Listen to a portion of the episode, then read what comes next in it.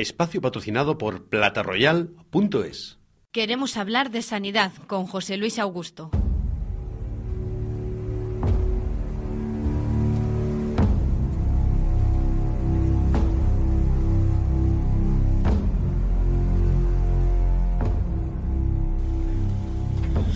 Buenas tardes amigos y amigas, bienvenidos una tarde más a este programa, su programa de Queremos hablar de sanidad.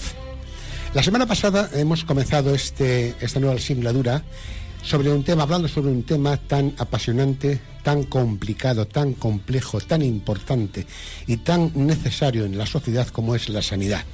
La sanidad que, como todos saben, nuestros amigos saben, digamos que es el gigante que se come aproximadamente el 8,9% de los presupuestos generales del Estado, una cantidad ingente de millones que son, como decía al, principio, eh, imprescindibles para nuestra sociedad. Bien es cierto que este gigante se apoya en cinco pilares importantísimos, que son, por este orden, los pacientes, los médicos, los enfermeros, enfermeras, que ahora se llaman asistentes técnicos sanitarios, o y también eh, diplomados universitarios de enfermería. Tenemos a la farmacia y, por supuesto, la tecnología. Iremos degradando a lo largo de los programas eh, sucesivos estos cinco eh, colosos que a su vez soportan el tremendo peso de la sanidad en nuestro país.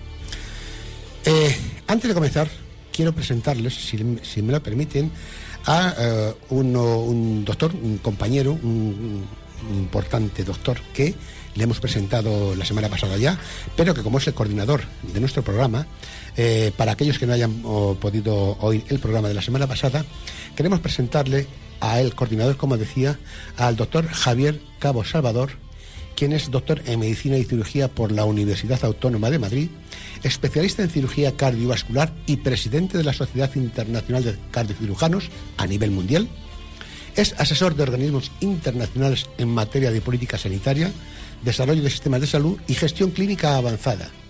Asimismo, es formado en cirugía cardiovascular y en gestión sanitaria en las más prestigiosas universidades como la de Cambridge en el Reino Unido y la de Harvard en Boston en Estados Unidos. Entre otras cosas, dirige el máster profesional en gestión sanitaria del Centro de Estudios Financieros y el Departamento de Ciencias de la Salud de la Universidad a Distancia de Madrid.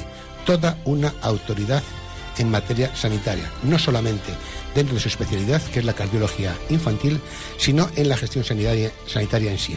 Doctor Javier Cabo, buenas tardes. Muchas gracias por estar de nuevo con nosotros.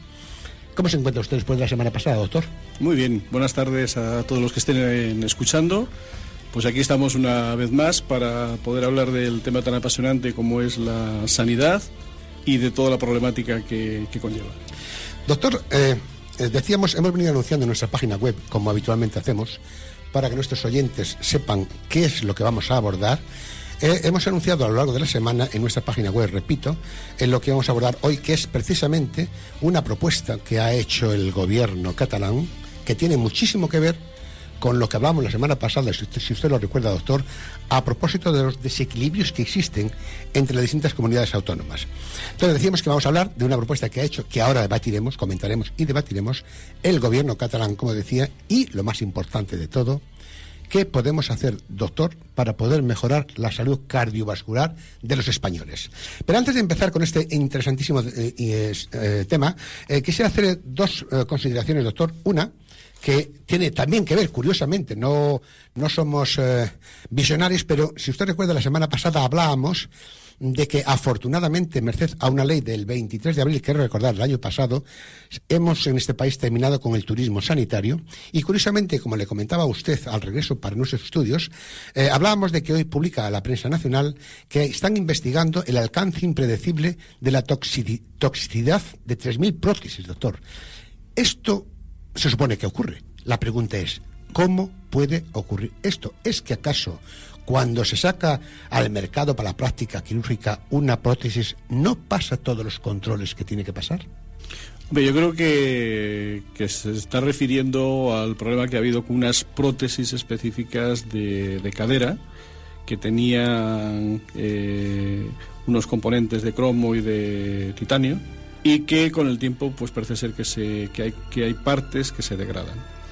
Eh, este tipo de problemas pues ha surgido con otro tipo de prótesis, incluso a nivel cardiovascular. Es decir, eh, muchas veces eh, los diseños de las prótesis, sobre todo la, yo conozco muy bien el tema de las prótesis cardiovasculares, se hace un diseño, los materiales que se emplean generalmente son materiales que se han empleado previamente en la NASA a nivel de los viajes espaciales, a nivel de prótesis cardíacas, pues empezó a utilizar el carbón pirolítico y se hacen unos diseños que, es que funcionan in vitro de manera muy efectiva, se hacen los test de, de fatiga de esa prótesis funcionando, pero claro, no se puede hacer una eh, evaluación a largo plazo, es decir, no se puede tener una prótesis funcionando durante 17 años para después implantarla en, el, en, la persona, en el ser humano. Es decir, que eh, puede haber fallos que no se han detectado previamente.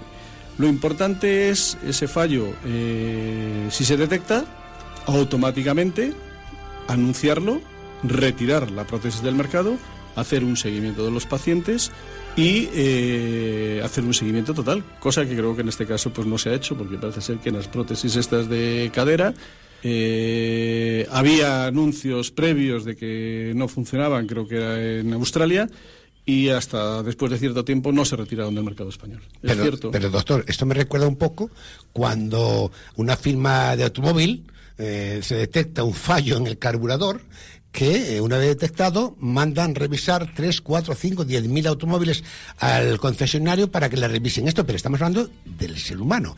¿Este fallo es tan común como puede serlo en, una pieza defectuosa de un coche?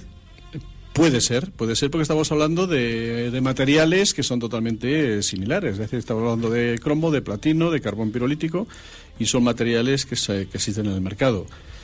Eh, ya digo que aquí lo importante es primero pasar todos los controles de fiabilidad previos e incluso aún así pues bueno pues hay, hay fallos estructurales que es muy difícil de, determinar.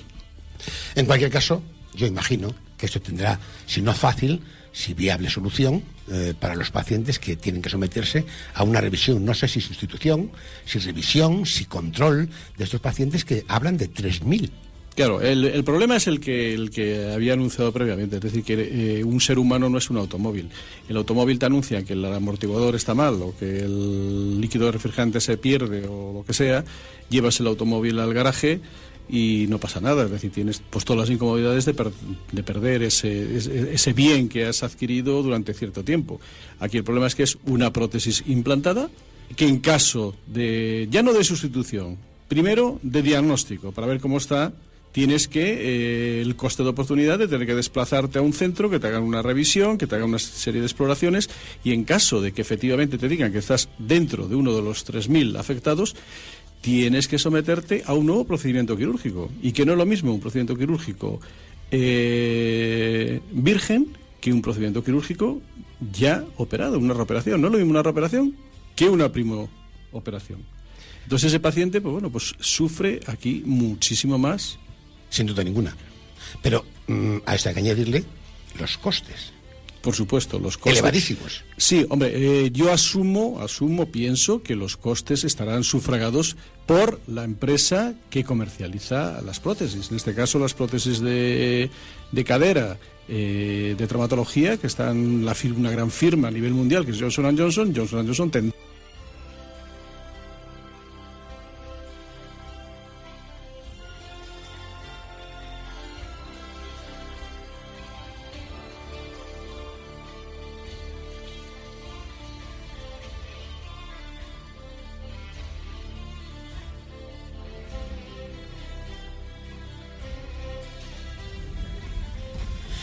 hace un diseño.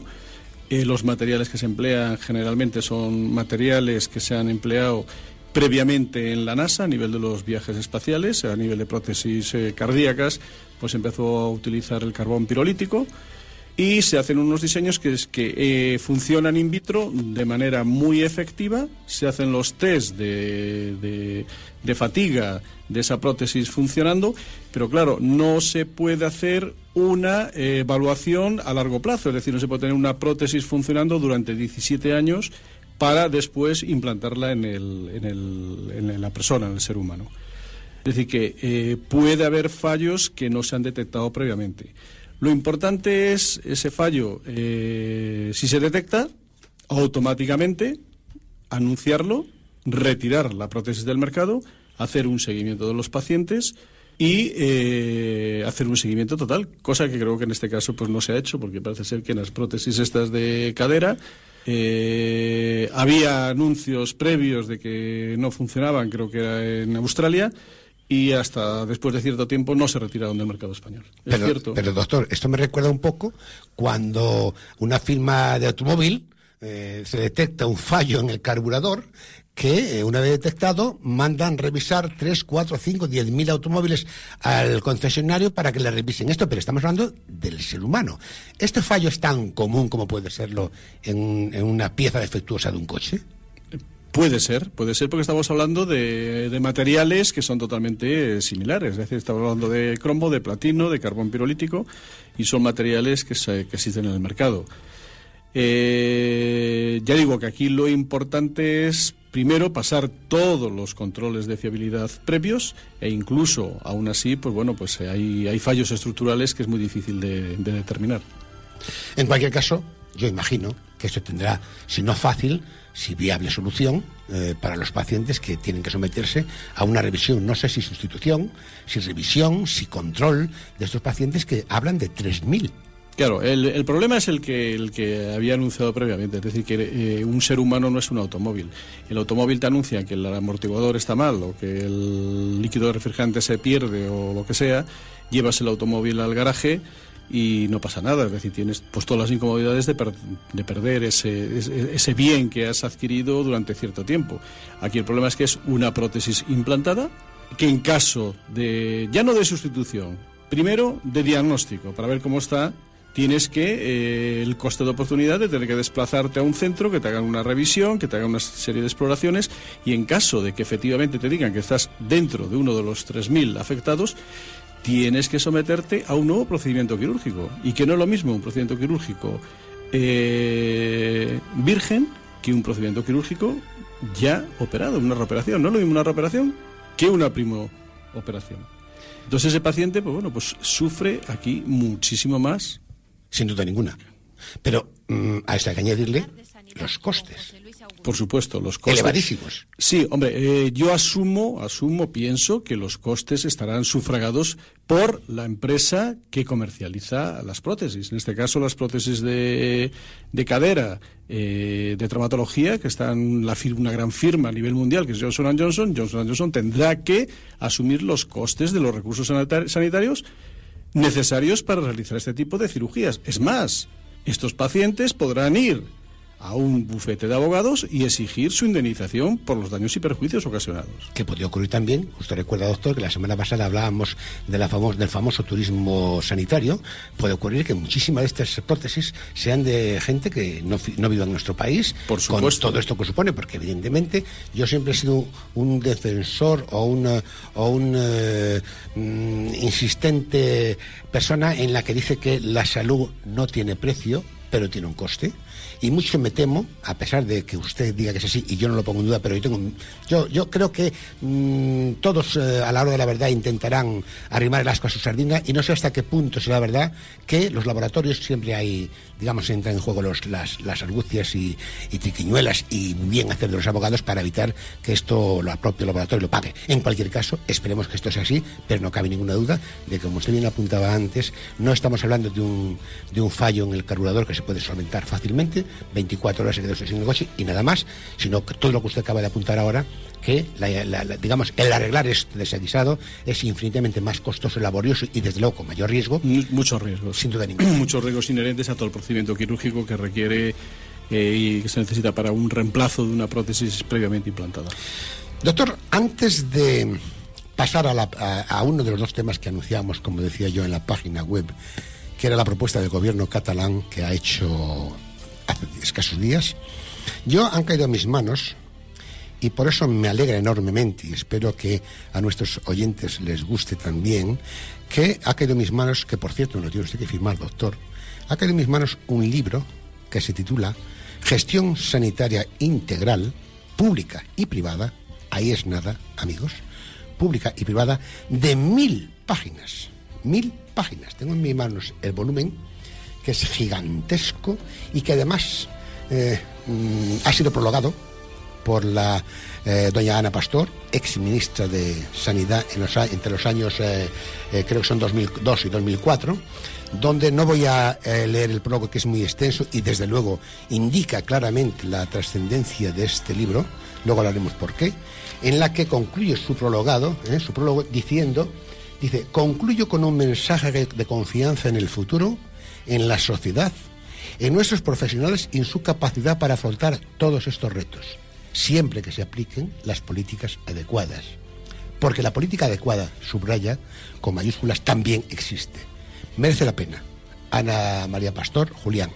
Doctor, mm, este prólogo ya es muy importante porque no deja de hacerlo, no deja de ser una ministra y además vicepresidenta del Congreso de los Diputados, sino que además, y usted me lo va a explicar ahora y a nuestros oyentes, este libro que se ha publicado en el mes de septiembre, es decir, hace escasamente cinco meses, ocurre que Mejor cuéntanoslo usted, doctor. Dígame qué tiene que ver con la Organización Mundial de Salud con este libro. Eh, bueno, este libro, como muy bien dice eh, José Luis Augusto, eh, salió a la prensa pública en el mes de septiembre y en el mes de octubre la Organización Mundial de la Salud nos lo pidió como libro referente para toda la organización de la PAO, que es la Asociación Panamericana de la OMS de habla hispana. Eh, para nosotros fue un gran honor el pensar que, bueno, pues un libro que nos, la gestación de este libro eh, duró prácticamente año y medio y eh, que sea referente a nivel mundial dentro de la Organización Mundial de la Salud, pues es un gran honor para, para nosotros.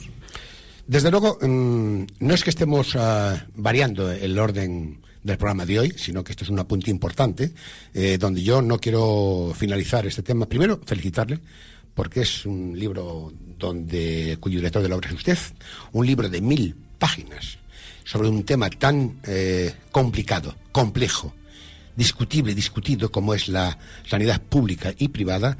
Pero doctor, déjeme que le haga una pregunta. ¿Qué siente una persona o qué necesidad tiene o qué eh, impulsos internos le obligan o le invitan o le provocan que escriba un libro de mil páginas? ¿Qué, le ha, le le ha llevado a hacer? Porque eh, en términos estudiantiles es un tocho, pero un tocho de esta calidad y de esta magnitud, desde luego, tiene que responder algún, alguna motivación. Hombre, este es un tratado, como dice el título, es un tratado integral de gestión sanitaria que abarca desde la gestión pública a la gestión privada, porque considero que la gestión privada tiene una gran relevancia como apoyo y como soporte a la gestión pública, porque si no existiera la sanidad privada, la sanidad pública se vería totalmente colapsada, como muchos de los oyentes se podrán imaginar. Eh, ¿Por qué se escribe este libro? Este libro la verdad que está un poco, entre comillas, obligado por la, el cambio que hemos hecho de, de un máster que tenemos de gestión profesional sanitario en el Centro de Estudios Financieros al pasarlo a máster académico dentro de la Universidad a Distancia de Madrid. Entonces necesitábamos un libro de texto que englobara toda la docencia dentro del mundo integral de la gestión sanitaria. Bien, eh, si me lo permiten nuestros amigos radiantes de, vamos, queremos hablar de sanidad, vámonos a, una pausa publicitaria donde le daremos unos consejos eh, interesantes y volvemos de nuevo con ustedes. Gracias amigos, hasta ahora. Queremos hablar de sanidad con José Luis Augusto. Óptica Yorca. Somos especialistas en el cuidado de la visión y el oído. Nuestro equipo de profesionales le ofrece la más alta tecnología y personalizan los tratamientos que mejor se adapten a sus necesidades.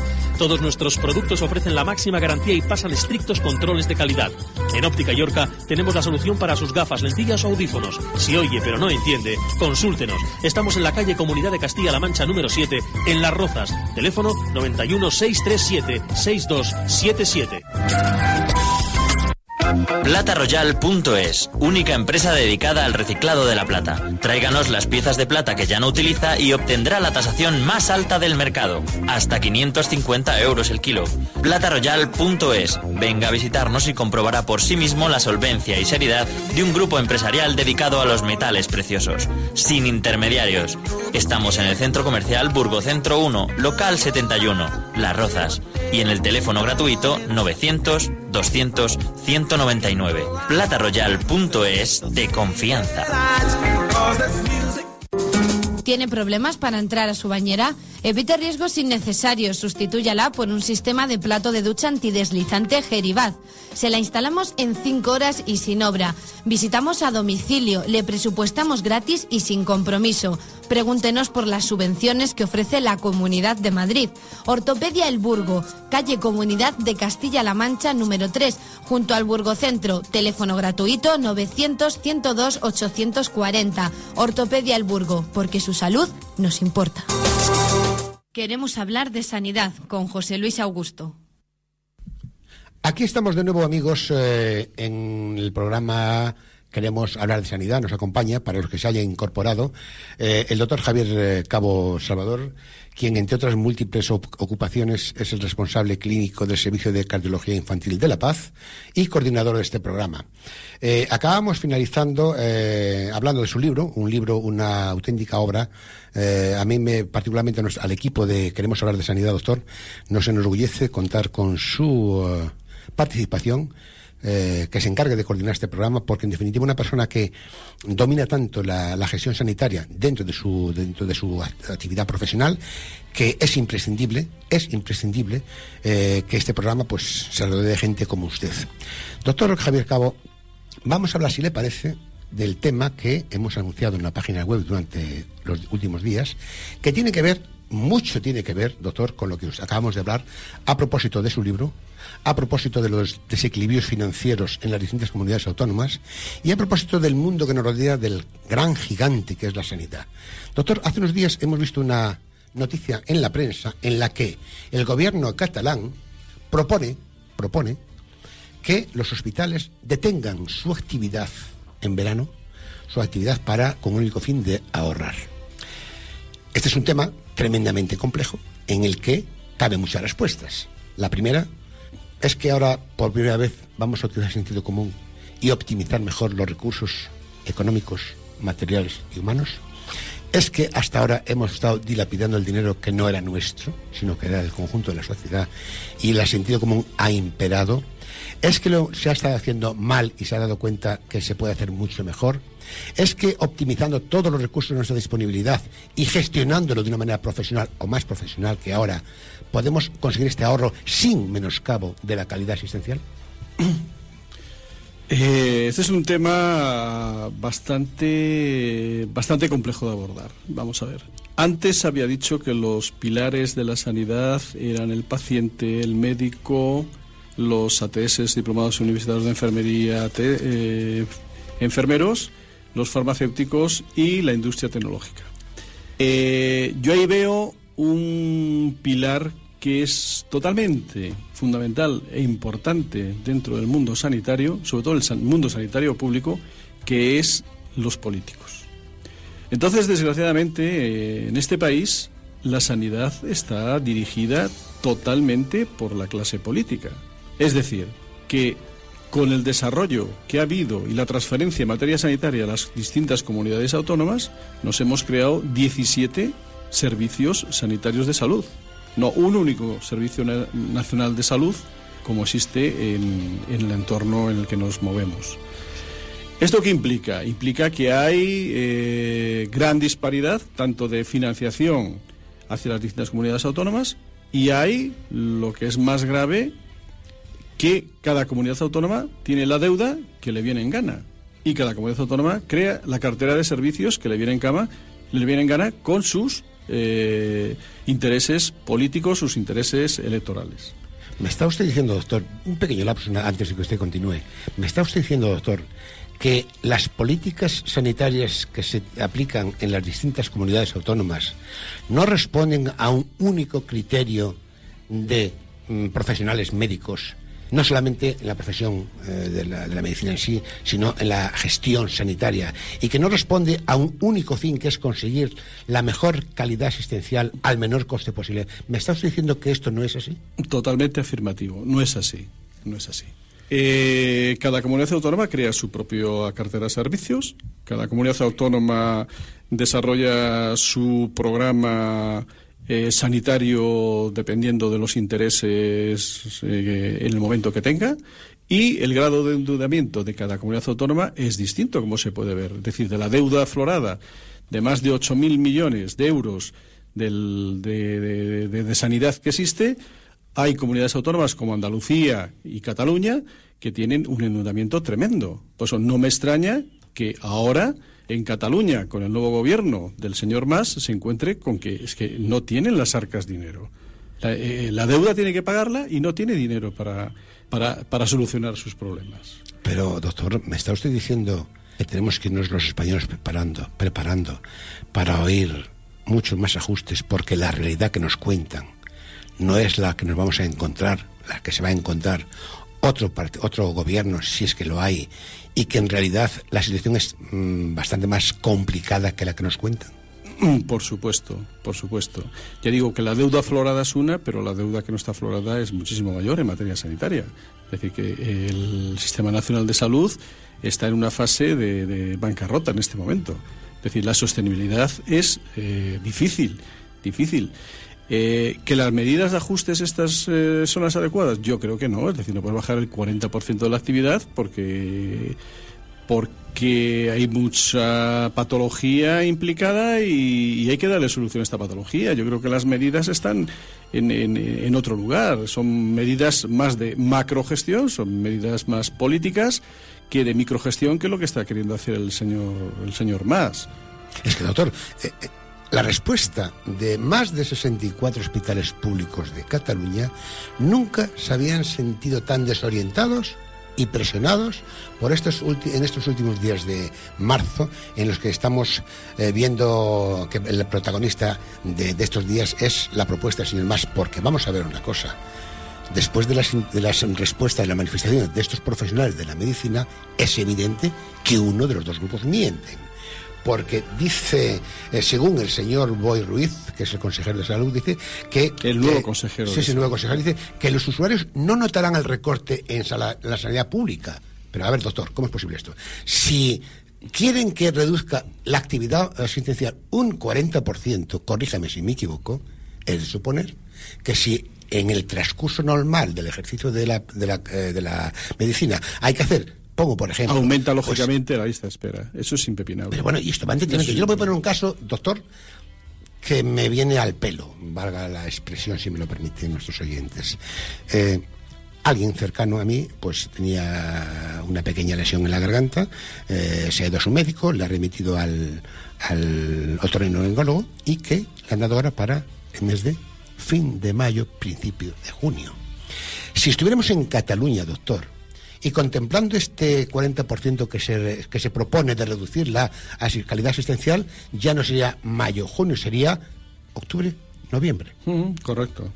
doctor, aquí hay algo que no encaja porque dice, eh, según Ruiz, es decir, me refiero al consejero de salud, consejero de salud de la Generalidad Catalana, los usuarios no notarán el recorte en la sanidad pública. ¿Qué opina usted de esto, doctor? Pues opino que a nivel político se dicen muchas cosas que en principio yo creo que ni se piensan, pero que tienen que decirlas porque están en la clase política y tienen que decir lo que, lo que quiere oír la otra, la otra parte. Es decir, que vamos a ver, eh, me imagino que estos recortes que quieren hacer es en época estival. Bien es cierto que en época estival, a nivel del sistema sanitario, Sistema Nacional de Salud, eh, a excepción del las zonas eh, de descanso estival y de playa, la actividad baja. Es decir, en cualquier hospital durante el verano se cierran quirófanos porque hay vacaciones y, hombre, no es un 40%, pero un 20-25% si se baja la actividad, siempre durante la época estival. O sea que entonces, ¿qué pasa? ¿Que, eh, este 40% es a más de la época mm, estacional que se no, produce? No lo sé, que tienen planteado, pero... Pues eh, hombre, yo, yo creo que ellos tienen un gran problema de liquidez, un gran problema de liquidez y están haciendo, la verdad que, bajo mi punto de vista, están haciendo medidas eh, estructurales y cambios bastante importantes porque han reducido los cargos directivos totalmente hipertrofiados, eso también hay que reconocerlo, que existían anteriormente eh, de manera drástica. Es decir, que por ejemplo en el Hospital Clínic de Barcelona, pues había el gerente del hospital, el presidente del consorcio, el director general, es decir, que había, era cementerio de elefantes de la clase política, en términos... Eh, sí, sí. Y eso lo han ido reduciendo. Es decir, que eh, en principio están haciendo cosas que, bueno, me parecen que son recortes que son necesarios y que son adecuados. Y sobre todo que no afecta a la calidad asistencial. El problema es ese, que no afecta a la calidad asistencial. Eso yo lo que veo es difícil. Es decir, que si tú recortas los recursos sanitarios, la calidad asistencial se va a ver eh, tocada. Es que la respuesta, doctora, a esta afirmación o a esta propuesta que hace el gobierno la ha tenido el presidente de la patronal de, Cataluña, que ha dicho que es, le dijeron, creo que personalmente al, al consejero le ha dicho, necesitamos que el discurso del gobierno asuma abiertamente que las medidas de ahorro que usted propone, ahorro sanitario, afectarán a los ciudadanos, a los trabajadores y a las empresas del sector. Afecta a todo. Eso está clarísimo. Pero esto. Cualquier reducción que hagas de la actividad asistencial en materia sanitaria afecta literalmente eh, pues a todos, a la cadena de proveedora, a la cadena ejecutora y, de actividad, que es la, asistencial, y a, la, sufridora, que es la clase eh, de los ciudadanos que por cualquier problema tienen una necesidad de acudir para una solución y necesita recursos sanitarios, es decir, que afecta a todos. Es que esta medida, doctor, incluye cosas, le voy a dar datos, incluye cosas que quiero que usted me los, nos lo comente a todos nosotros. Datos como, por ejemplo, dice que esta medida supone que los citados centros suspenderán entre un 40 y un 50% su cirugía no urgente. Cerrarán una media de 12 plantas de hospitalización cada uno, lo que permitirá no contratar a 1.300 enfermeras que suplían a sus colegas de vacaciones. De este tema importantísimo hablaremos mm, en próximos programas a propósito de la enfermería. Eh, todo esto, si esto es verdad, evidentemente crea desempleo. Pero yo pregunto una cosa, doctor, muy concreta, porque esto sí que le va a interesar muchísimo a nuestros oyentes. Doctor, la reducción de enfermeras, médicos y todo eso que va en aumento de la, de la lista de espera, ¿realmente tiene alguna relación con el ahorro realmente de la sanidad? Yo creo que no. vamos, vamos a ver. Eh, yo creo que en sanidad se puede ahorrar por otro lado. Y muchísimo. Ahí voy, ahí voy, ahí voy. Y además que yo lo que sí pongo en tela de juicio y discuto que una reducción de este tipo, como la que me está comentando, eh, me parecería prácticamente imposible que no repercutiera sobre la calidad asistencial. Es decir, si tú reduces el número de recursos sanitarios a nivel humano, la calidad asistencial se ve eh, francamente comprometida. O lo que usted antes apuntaba, que la lista de espera se prolonga. La lista de espera se prolonga. Pero ¿y dónde está el ahorro? Porque esos médicos, esos enfermos, habrá que atenderlos o ahora o después. Por supuesto. Sin duda ninguna. Con el consiguiente deterioro de su estado de salud. Deterioro de estado de salud es esconder la cabeza debajo del ala. Doctor, em, es complejo, es preocupante también no se trata de armar, no se trata de armar a, nuestros oyentes ni a la sociedad en su conjunto, pero lo que está claro es una cosa, doctor, y esto todo el mundo lo entiende. Lo que no se puede hacer es que en una casa donde hay ocho habitaciones y hay ocho invitados, puede haber ocho invitados de distintas características, de distintas, si quiere usted, ideologías, religiones, lo que usted quiera. Pero si en esa casa se habla un solo idioma, esa casa funciona. Si cada uno en su habitación, y me estoy refiriendo a las comunidades autónomas, habla su lenguaje y no respeta las normas impuestas en el que interesan al bien general de todos los españoles, pasa lo que nos está pasando con la sanidad, con el gigante de la Eso es lo que ha pasado, que el endeudamiento ha sido libre y cada comunidad autónoma ah, prometía el oro y el moro a nivel electoral y luego se endeudaba porque no pasaba nada. Pues tendrá que pasar, digo yo. ¿O esto quién lo va a pagar ahora, doctor? ¿Quién va, ¿Quién va a arreglar este desaguisado? Ya sabemos que la situación es muy fácil. Hemos visto casos análogos eh, recientemente en el tiempo. Es decir, que tenemos que ahorrar 20.000 millones, vamos a lo más fácil, a cortar y se acabó. No, no, si la, la idea no es esa. Si usted no va de casa, pongo por ejemplo, se le da su asignación para la comida y tiene que ahorrar, probablemente no le quita a usted de las tres eh, mm, de las tres comidas al día no quite ninguna. Lo que sí es verdad es que a lo mejor en lugar de carne primera va a comer carne segunda. Y además habrá que agudizar el ingenio. Por para eso están los gestores. Y sobre todo, eh, recuerdo usted otro la semana pasada que decíamos el séptimo de los tipos de los españoles que eran aquellos que no saben nada y se hacen llamar a algunos políticos y algunos otros intelectuales. No tiene nada que ver con esto, doctor. No tiene que ser que esto lo lleve, que esto lo gestione y lo optimice alguien que primero que sepa de qué va, segundo que le motive el interés general y no los intereses ni ideológicos ni partidistas. ¿Cree usted eso, doctor? Sí, lo que pasa es que esto realmente es una plaga, un mal que existe en todas las comunidades autónomas. Porque estamos hablando ahora del problema de Cataluña, que disminuye el 40% de su actividad, que programa disminuye el 40% de su actividad en el verano, eh, pero recientemente se han presentado los nuevos contratos programas en la Comunidad Autónoma de Madrid y eh, pues ha supuesto un gran revuelo porque se han cambiado todos los indicadores de actividad y la gente está muy muy descontenta y, muy desmotivada. Eh, también ha recientemente el presidente de la Comunidad Autónoma de Murcia ha dicho eh, de manera totalmente libre y espontánea que quiere implantar el copago dentro de su comunidad autónoma. Es decir, que estamos copago que no es realmente copago, porque sería sería un repago, porque ya estamos pagando todos la sanidad. Es decir, que hay una cantidad de eslates a nivel político y de gestión tremendas.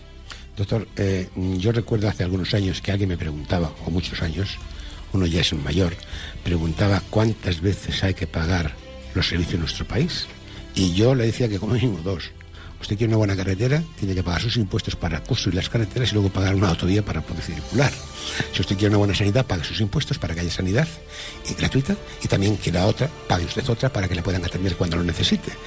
Y así en todos los órdenes. Sí, sí, en la enseñanza y en, todos. Pero bueno, esto puede ser hasta, mm, no sé, necesario, no lo sé, no voy a cuestionarlo ahora porque en definitiva, como usted apuntaba, el sistema público de salud se, se resquebrajaría por completo si no fuera ayudado por la sanidad privada. Pero, insisto, los políticos, volvemos a hablar de los políticos, aunque intento huir de ese terreno porque me, me irrita personalmente porque los, eh, digamos, en cuanto a los políticos, en cuanto a los políticos, y voy a dar una sola pincelada, si me lo permiten nuestros oyentes, en cuanto a los políticos tuviesen la capacidad de imponer, de priorizar los intereses generales, hay cuánto ganaría la clase política, doctor. Mire, concluyendo este tema, doctor, aquí dice algo que a mí me produce mm, preocupación.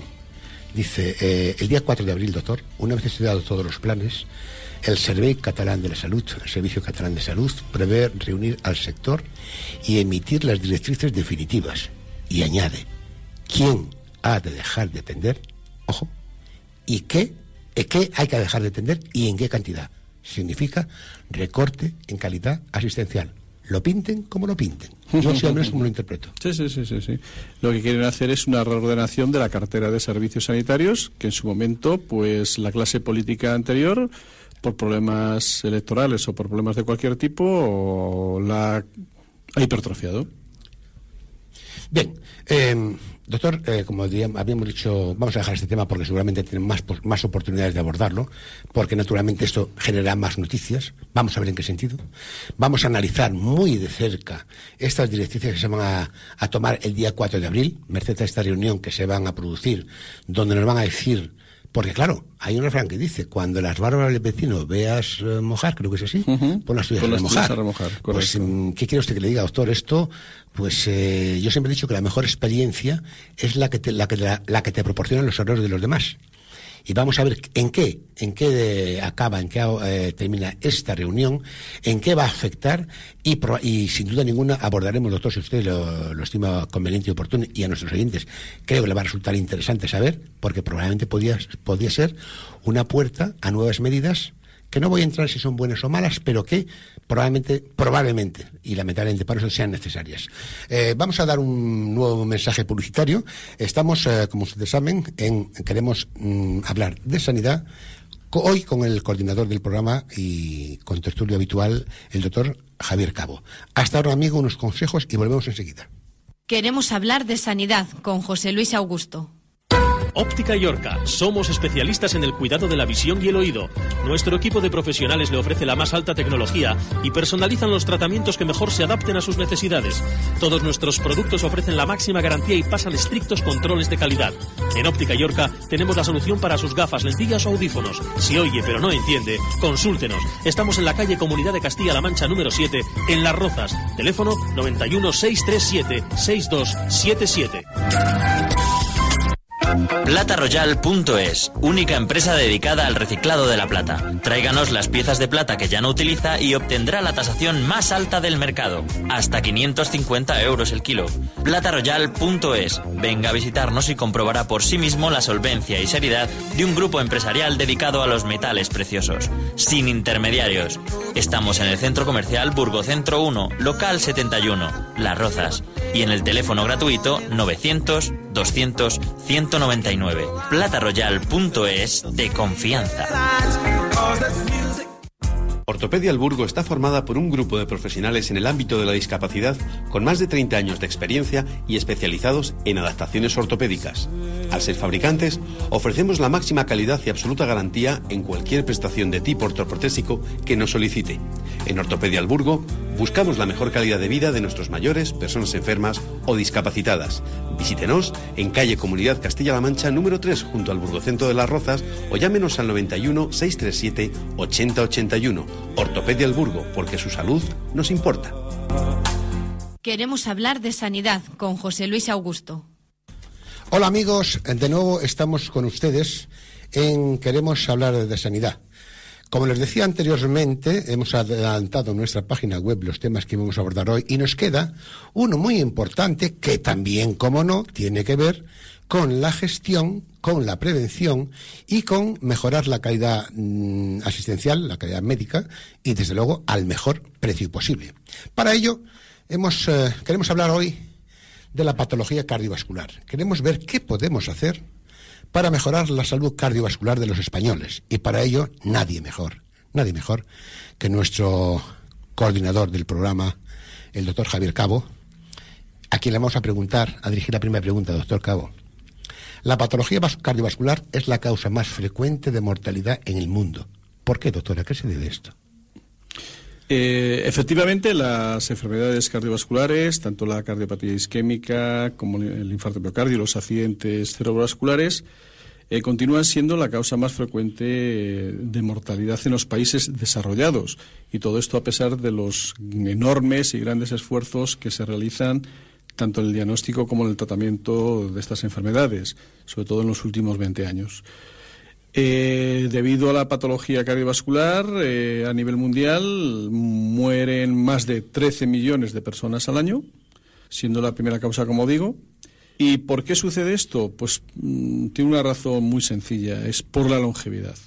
Es decir, eh, cada vez que la, mm, se producen nuevos avances tecnológicos y nuevos avances en el diagnóstico y tratamiento de las enfermedades cardiovasculares, las personas viven más y al vivir más estamos con un organismo que, y un motor, que es el corazón, pues que, tiene su, su fecha de caducidad y entonces hay que repararlo y suceden estas patologías. Pero doctor, este, esto, este deterioro que inevitablemente se produce por la longevidad, por la, el, alargar la vida de los españoles, que es bueno por un lado, no se puede corregir con prevenciones, digamos que no detener, pero sí retrasar o eh, disminuir el avance. Para que eh, aun cuando eh, se deteriore el corazón, como usted bien apunta, pues que sea a retrasar lo más posible, sin tener que ir en detrimento de, de, Correcto, está apuntando a un tema fundamental y crucial como es el de la prevención cardiovascular y como dije respondiendo a la primera pregunta,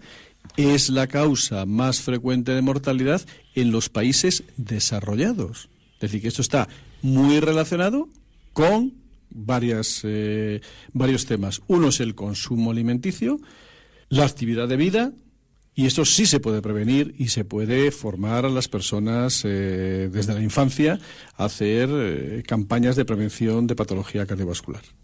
Doctor, lo que ha pasado en el siglo XX, lo que está pasando en el siglo XXI en materia cardiovascular, ya lo sabemos.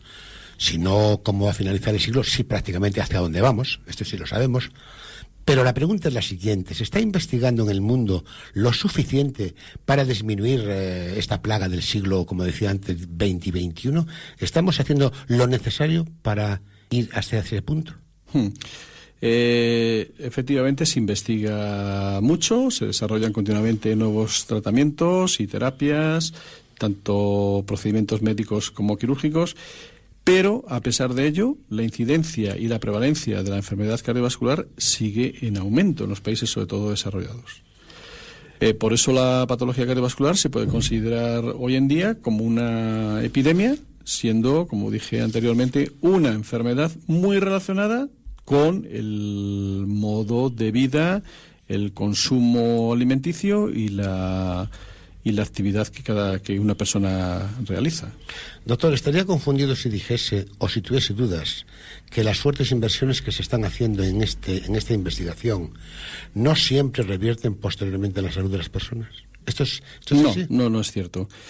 Eh, hay una reversión tremenda, es decir, hay una reversión tremenda y hay unos beneficios reales y muchos, tanto en términos económicos monetarios como en términos eh, de salud, cantidad y calidad de vida, que se puede medir con los años de vida ajustados a la calidad, que son eh, metodologías que se realizan en los estudios de economía de la, de la salud.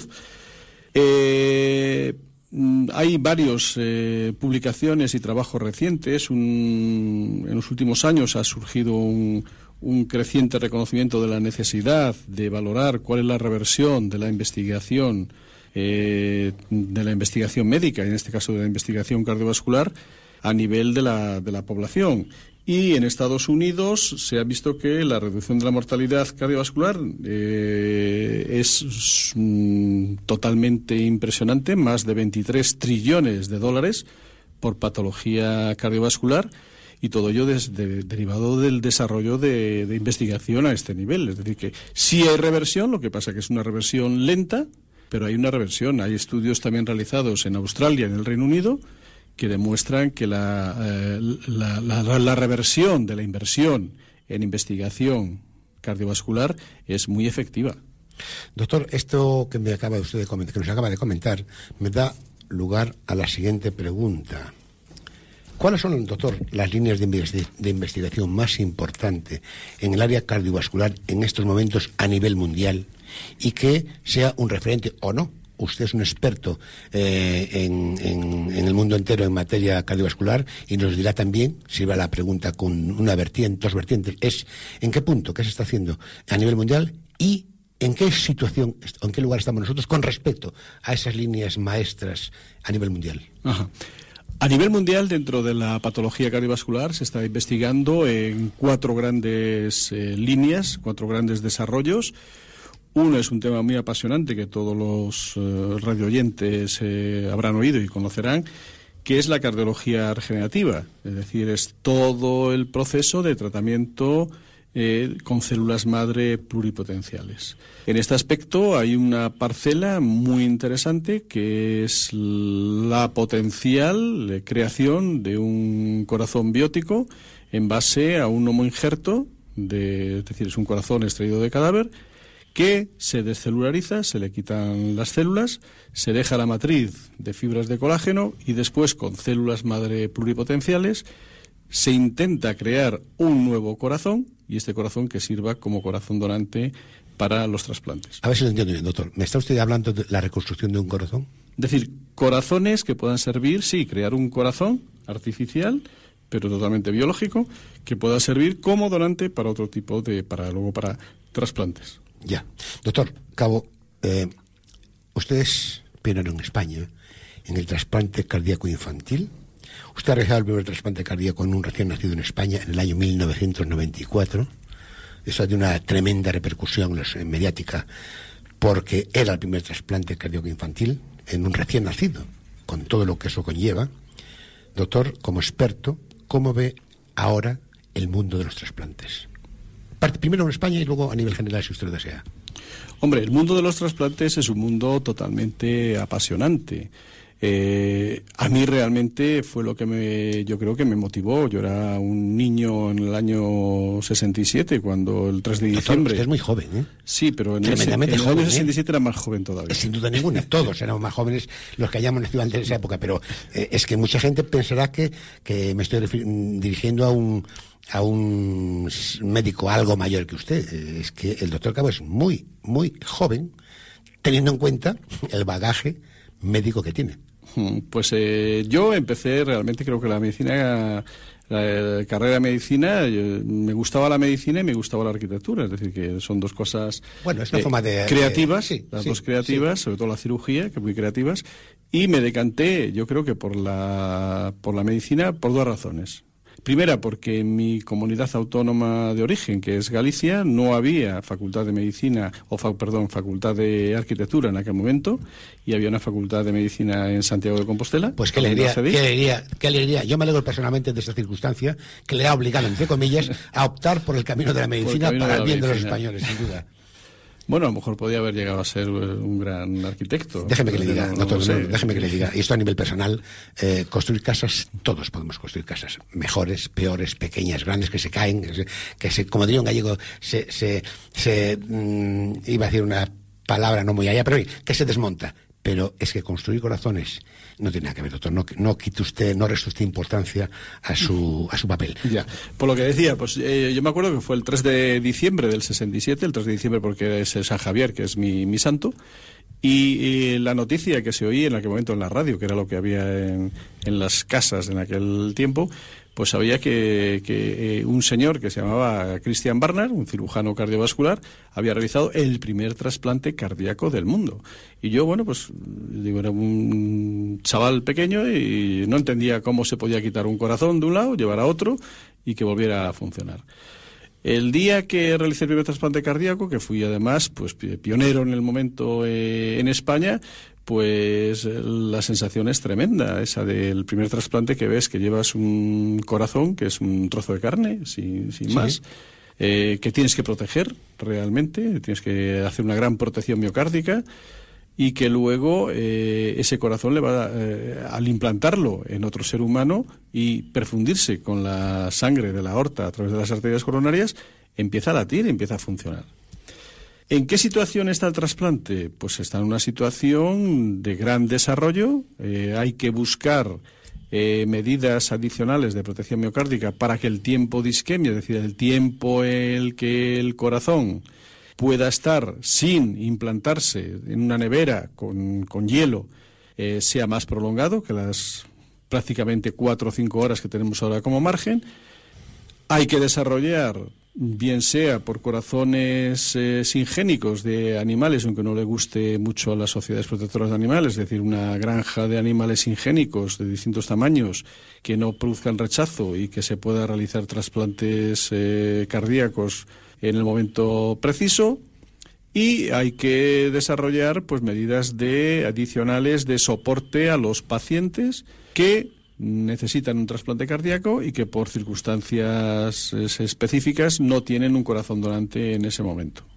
Doctor, el tiempo se nos echa encima, pero mm, quiero hacer una, una penúltima pregunta. Podemos seguir en, Sí, en el naturalmente, próximo programa, naturalmente que porque sí. es un tema Vaya, apasionante. el sin, la- sin duda ninguna. El Y campo estoy de la seguro- cardiología. sin, sin duda ninguna. Y a propósito de, este, de esto, doctor, en el campo de la asistencia ventricular mecánica y el corazón, el corazón artificial, que usted acaba de apuntar muy por encima, usted también fue pionero e implantó el primer corazón artificial externo en Unión España. Esto fue en octubre del 2006 Correcto. hace ahora cuatro años. Doctor, ¿cómo estamos en el campo de, en este campo en España ahora mismo? Estamos en una etapa muy ilusionada y ilusionante, pero realmente si nos comparamos con el entorno europeo, sobre todo en el, el entorno que yo me muevo, que es eh, Francia y Alemania, y ya no digo en el entorno americano, estamos en pañales, es decir, que estamos iniciando un poco el campo de la asistencia ventricular y del soporte circulatorio en pacientes que necesitan un soporte previo al trasplante si no se mueren.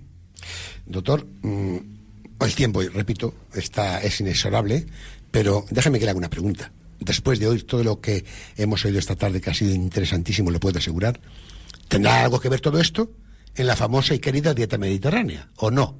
Hombre, la dieta mediterránea dicen... Por cierto, antes de que me conteste, yo soy un firme defensor de la dieta mediterránea. Yo también. Y le voy a llevar, le voy a invitar a usted a comer a un lugar donde voy frecuentemente, eh, porque me encanta esa tierra, el le- levante eh, valenciano, alicantino en este caso, en Guadalajara Segura, es un secreto entre usted y yo, hay un restaurante extraordinario donde son defensores a ultranza de la dieta mediterránea, el restaurante Valentí, y allí le emplazo a usted, doctor, para que compruebe in situ cómo yo, en mi pequeña parcelita, cuido mi, este gran problema, este gran eh, pro- problema, que, o problema, o víscera, o noble víscera que es el corazón, para que inten- intentar que, merced, aun- o aun cuando hayamos prolongado nuestra vida, no nos perjudica o no tengamos que eh, recurrir a, raras, a raros artificios para poder prolongar la calidad de vida. Doctor, dígame usted qué importancia tiene para finalizar la dieta mediterránea. Hombre, eh, tiene una importancia... Espacio patrocinado por plataroyal.es.